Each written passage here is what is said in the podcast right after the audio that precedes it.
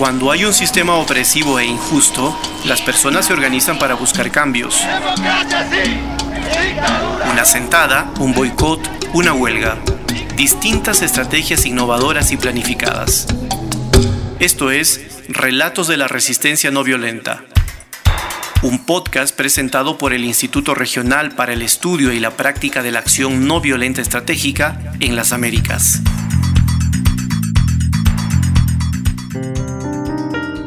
El 7 de diciembre del año pasado, Pedro Castillo aún era presidente del Perú. A media mañana de aquel día, un mensaje a la nación tomó por sorpresa a la opinión pública. Castillo, mirando a la cámara mientras leía un papel con las manos temblorosas, anunciaba una medida de fuerza, disolver el Congreso.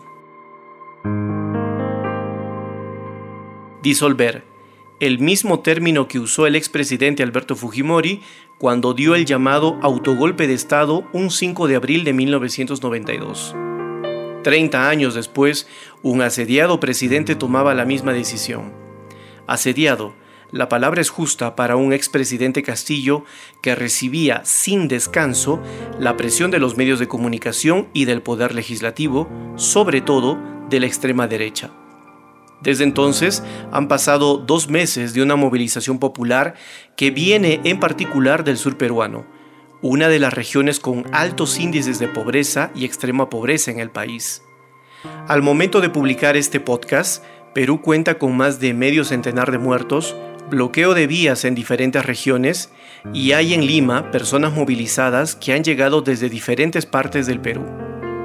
En la actualidad no hay una salida a la crisis y el pedido de renuncia de la presidenta Dina Boluarte, nuevas elecciones generales y la instalación de una asamblea constituyente sigue siendo desoído por la clase política peruana.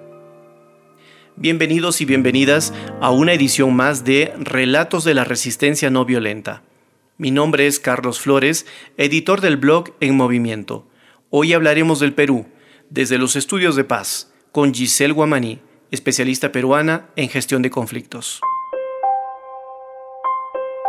Para Giselle, el Perú hoy es producto de una progresiva desinstitucionalización que se ha vivido por lo menos durante los últimos 15 años. Los partidos políticos que llegaban a los gobiernos tenían fuertes desafíos para responder a las necesidades y expectativas de una población que tiene grandes diferencias económicas, culturales y de acceso a la representación política. En lo que va de este siglo XXI, los diferentes partidos políticos que llegaron al poder fueron cuestionados por corrupción, dice Giselle. De hecho, prosigue el especialista, los presidentes que fueron elegidos tienen procesos judiciales en estos momentos. Eh,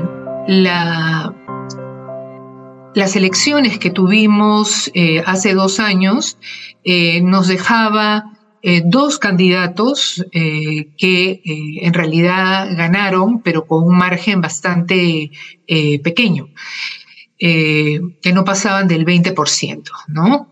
Cada uno. Y lo que es preocupante es cómo, en todo caso, las narrativas que se desarrollan a partir de esta competencia electoral eh, muestran ¿no? una victoria para unos y una derrota para otros, para otros grupos. ¿no? Eh, y lo que va ocurriendo a partir de esa eh, contienda electoral es que empieza a polarizarse la sociedad, sobre todo con el antivoto. Lo que hemos tenido en, desde la subida de del presidente Castillo, eh, que ya es expresidente Castillo, es que eh, fue fuertemente eh, resistido y cuestionado por determinados partidos políticos y fue más bien acogido y hubo una base muy, muy fuerte de identidad campesina, eh, identidad indígena, eh, identidad del, eh, del, excluido, ¿no? que representaba esta, este partido Perú Libre y que a partir de esa esa conexión identitaria es que eh, empezó a ahondarse más y más estas diferencias, estos discursos contrapuestos, esta fragmentación que ya se vivía antes, pero que se ahondó muchísimo con, ese, eh, con esa competencia electoral. Giselle, puede ser que alguna persona, para entender la difícil realidad peruana, se pregunte quién es el culpable de todo esto. ¿Quién puso el fósforo en la gasolina? En tu experiencia como mediadora, ¿cómo crees que se puede responder a este tipo de inquietudes? Parece que todo el mundo se tira la pelota y las responsabilidades. ¿Esa es la forma para abrir un camino de reflexión y diálogo de la coyuntura que se vive? Sí, y lo he dicho en varios espacios públicos, ¿no? Eh, lo que vemos en este momento, y es parte de la dinámica de la crisis, ¿no? El culpabilizar al otro. Eh, y en realidad en esta situación en la que estamos el día de hoy, todos tenemos un grado de responsabilidad. Tenemos responsabilidad como sociedad civil, por no haber levantado la voz eh, de la paz, del llamado a la calma, de, la empatía, de la escucha, tenemos responsabilidad de la sociedad civil. También hay responsabilidad por parte de los diferentes grupos, instituciones públicas, instituciones sociales, eh, los diferentes actores que también eh, han podido eh, proceder, han podido eh, expresar sus mensajes de una manera pacífica, eh, que sea mejor escuchable. y a veces lo que vemos en, los medios de comunicación y lo que reportan o quieren también reportar sobre los diferentes eventos es precisamente lo peor, ¿no? De los discursos y de, la, eh, de los mensajes que sacan unos y otros. Eh, creo que un proceso de diálogo todavía está un poco lejos de llegar a nuestro país, pero sí es importante eh, empezar con algún proceso, con algún primer paso. Y ahí lo que se está conversando mucho es cómo generar el, generar el acercamiento entre actores que han roto todo tipo de comunicación, todo tipo de puente eh, y todo tipo de eh, sentimiento, ¿no? De, de reconocimiento o tolerancia hacia el otro. Recién después del acercamiento, tenemos lo que es eh, ese momento llamado la escucha activa y poder eh, escuchar al otro con la dificultad y con la complejidad que eso puede representar para muchos actores, ¿no? Pero eh, el escuchar haciendo un esfuerzo y teniendo disciplina de contener los sentimientos, abrir la mente, abrir el corazón, el poder escuchar sin juzgar al otro y tratando de, generar empatía, tener empatía hacia el otro en momentos en los cuales todos en ese momento se sienten heridos, todos se sienten eh, de alguna manera ultrajados, traicionados. Entonces eso hace muy difícil hacer eh, una escucha activa. Entonces creo que mientras como diferentes grupos, colectivos, organizaciones, instituciones, no hagamos un esfuerzo genuino de acercarnos al otro.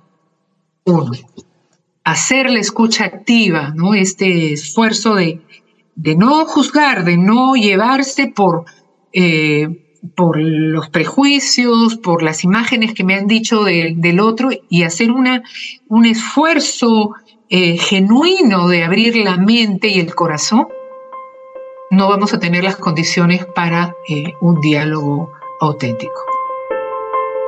Tenemos que escucharnos, dices, por medio de la escucha activa. Aunque cuando no nos escuchamos, esto significa que yo no confío en el otro. Así me haga propuestas o haya intención de acercamiento.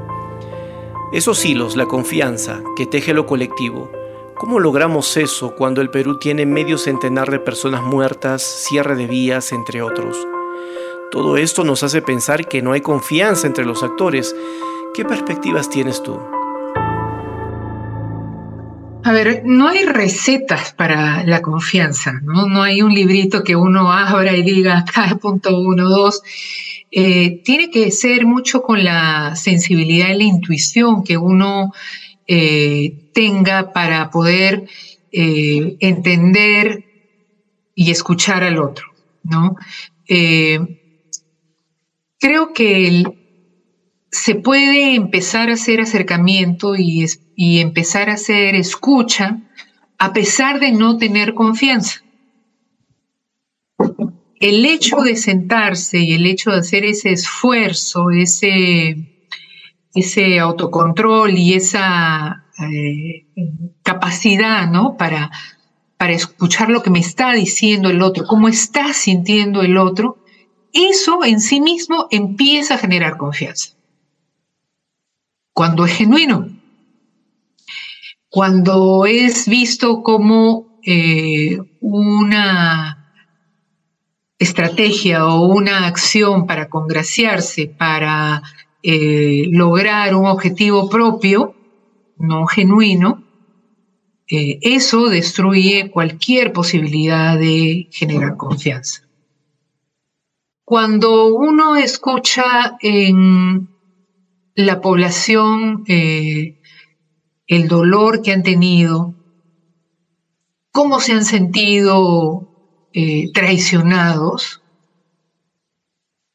cómo algunos de ellos eh, están con miedo, una mezcla de miedo, de rabia, de, de cólera, de inseguridad.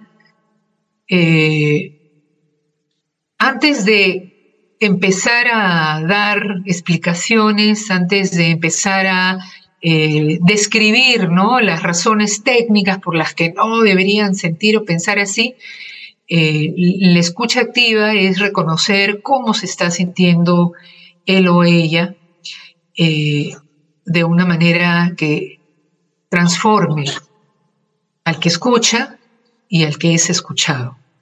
Un colega africano eh, de Kenia me decía cómo la escucha activa tiene ese potencial de transformar al que escucha y al que es escuchado.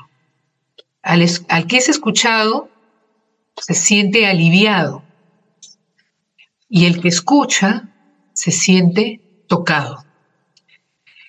Eh, cuando uno también escucha a aquellos que están con miedo porque no conocen, no entienden las demandas o no o sienten que todo a su alrededor está en riesgo, está movilizado desde la comodidad de, sus casas o desde la comodidad de su estatus, eh, también hay que reconocer, ¿no?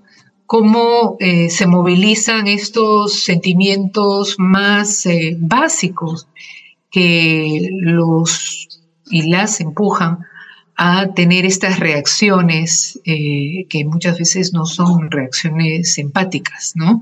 Son reacciones básicas de defensa, de sobrevivencia. Entonces, el, antes también de dar respuestas o disminuir o relativizar lo que están pensando, lo que están diciendo, pues hay que reconocer lo que nos está comunicando en su real nivel y dimensión, ¿no? reconocer a la persona que está dolida, que está eh, eh, sufriendo en ese momento. Entonces, eh, creo que un poco lo que tenemos el Perú el día de hoy eh, refleja toda una historia de, de, actitudes, de relacionamiento que ha sido poco empático, poco solidario en muchas áreas, en muchas zonas, y que también ha sido poco democrático.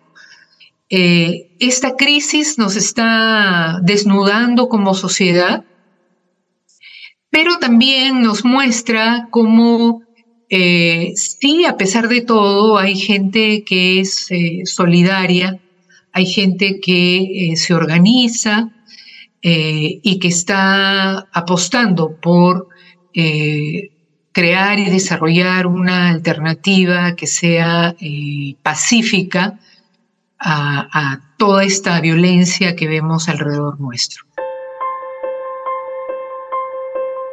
Hay un actor postergado, los del sur, que están expresando un enojo histórico. ¿Cómo tendríamos que dialogar con este actor? ¿Cuál sería la mejor posibilidad de escucharle en esta dinámica de la escucha activa? Con sus errores, el expresidente representaba una cuestión identitaria. ¿Cómo nos deberíamos acercar con ellos, los otros? A ver, eh, al margen de lo que se está viendo como el conflicto, esta crisis constante, eh, muy aguda que estamos viviendo el día de hoy, te comentaba de que hay esfuerzos que se hacen detrás de las cortinas, ¿no? Para buscar eh, el acercamiento, buscar la, crear tender puentes entre diferentes eh, actores. Creo que muchas veces hay actores que no están apostando por la violencia, pero que no saben con quién ir, no saben cómo eh, contribuir, no saben cómo parar eh, con la violencia. Y creo que es clave eh, que estos actores se conecten unos con otros y que empiecen a crear estos espacios seguros, estas zonas, eh, zonas de paz eh, que pueden empezar por la virtualidad y que pueden volverse físicas y que pueden inclusive expandirse en determinadas zonas, corredores o regiones.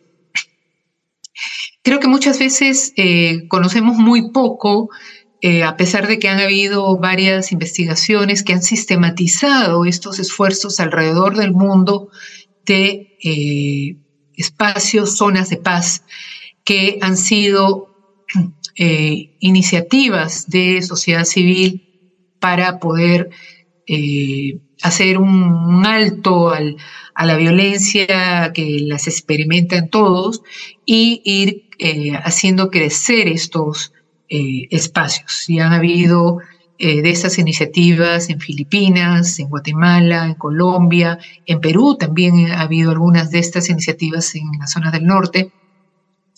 Y cómo estas apuestas pueden ir ganando espacio, pueden ir ganando la narrativa de guerra que es la que domina el día de hoy. Entonces, eh, hay, hay eh, muchos actores que quieren eh, impulsar esta, esta, narrativa de paz, esta, este espacio de paz que muchas veces no llega a los, a los espacios mediáticos. inclusive a veces hemos visto marchas eh, que le llaman Marchas por la Paz, pero eh, su narrativa son narrativas de desprecio son narrativas que no son verdaderamente no violentas. Entonces sí hay que buscar eh, articular la, apuesta por la no violencia entre aquellos que sí están dispuestos a seguir y apoyar esta, este, este, enfoque, ¿no? esta perspectiva. Ahora, ¿qué eh, se puede hacer en estos momentos en los cuales los, los espacios aparentemente están cerrados? ¿no?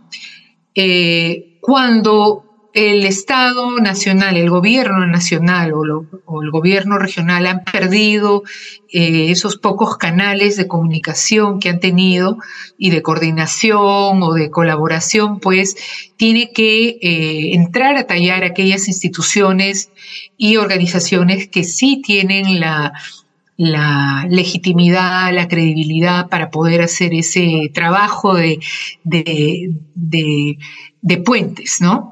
Y ahí tenemos a, la Defensoría del Pueblo, que clásicamente ha hecho ese trabajo.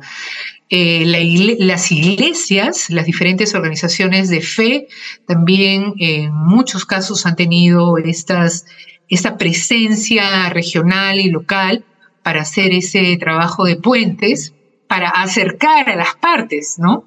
Eh, donde en aquellos espacios donde eh, se necesita. Entonces, eh, allí hay que pensar cómo con las diferentes organizaciones, porque cada región es diferente y es particular, van a haber diferentes instituciones, organizaciones, va a haber diferentes recursos humanos, diferentes capitales sociales para la paz eh, dependiendo de, la región. ¿Y cuáles podrían ser las condiciones de estas zonas de paz que nos estás explicando, Giselle? A ver, en estas iniciativas que se han desarrollado en otros contextos, eh, a veces han sido organizaciones de mujeres, a veces han sido organizaciones de ancianos, a veces eh, organizaciones de jóvenes eh, que se han articulado y que han logrado hacer procesos realmente hermosos, pero que requieren trabajo eh, paciente, delicado, de ir tejiendo eh, esta red de confianza, de ir acercando poco a poco a los diferentes actores. Tengo un, colega muy, muy querido colombiano que, por ejemplo, eh, esta, esta red de confianzas lo trabajaba eh, ¿no? De una manera muy personal, porque es una persona muy carismática, iba acercando, hablando como abeja polinizadora, ¿no? Yendo de un lado a otro, llevando mensajes eh, para que vayan eh, floreciendo estas posibilidades, estas oportunidades y hasta este cambio de enfoque. Esa es una manera de ir acercando a los actores e ir tejiendo. Pero imagínate, imagínate cuando eh, estas diferentes organizaciones eh, se juntan y unen esfuerzos, allí es donde vemos procesos más poderosos, más potentes. Entonces, eh, en la medida de que son procesos e iniciativas que no humillan, sino que buscan entender, que no aniquilan, sino que buscan convertir, que no buscan, que no odian, sino más bien buscan que se establezcan eh, condiciones de respeto eh, y de cariño, hasta de cariño de unos a otros, que no busca destruir en la comunidad, sino más bien construir otra eh, red social. Aquellos procesos que no son un monólogo, sino buscan interlocutar con, con el otro.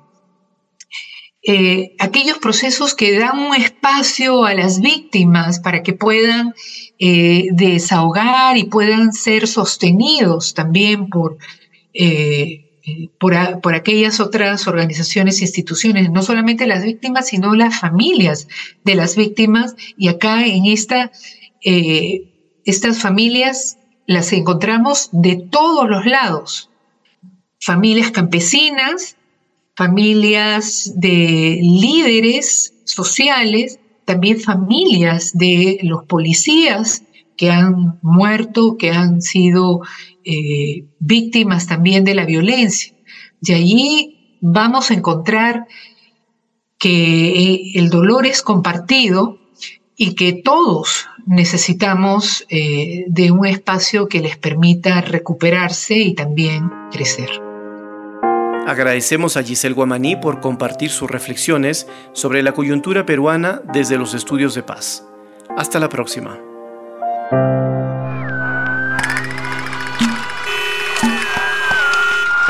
Este programa es realizado por el Instituto Regional para el Estudio y la Práctica de la Acción No Violenta Estratégica en las Américas. Esto fue Relatos de la Resistencia No Violenta un podcast que busca compartir experiencias no violentas desde diferentes partes del mundo. Puedes encontrar este material sonoro en nuestro sitio web accionnoviolenta.org slash podcast o en plataformas como Spotify. Producción Carlos Flores. Editor de sonido Gonzalo Garófalo. Artes gráficas y redes sociales Astrid Torres.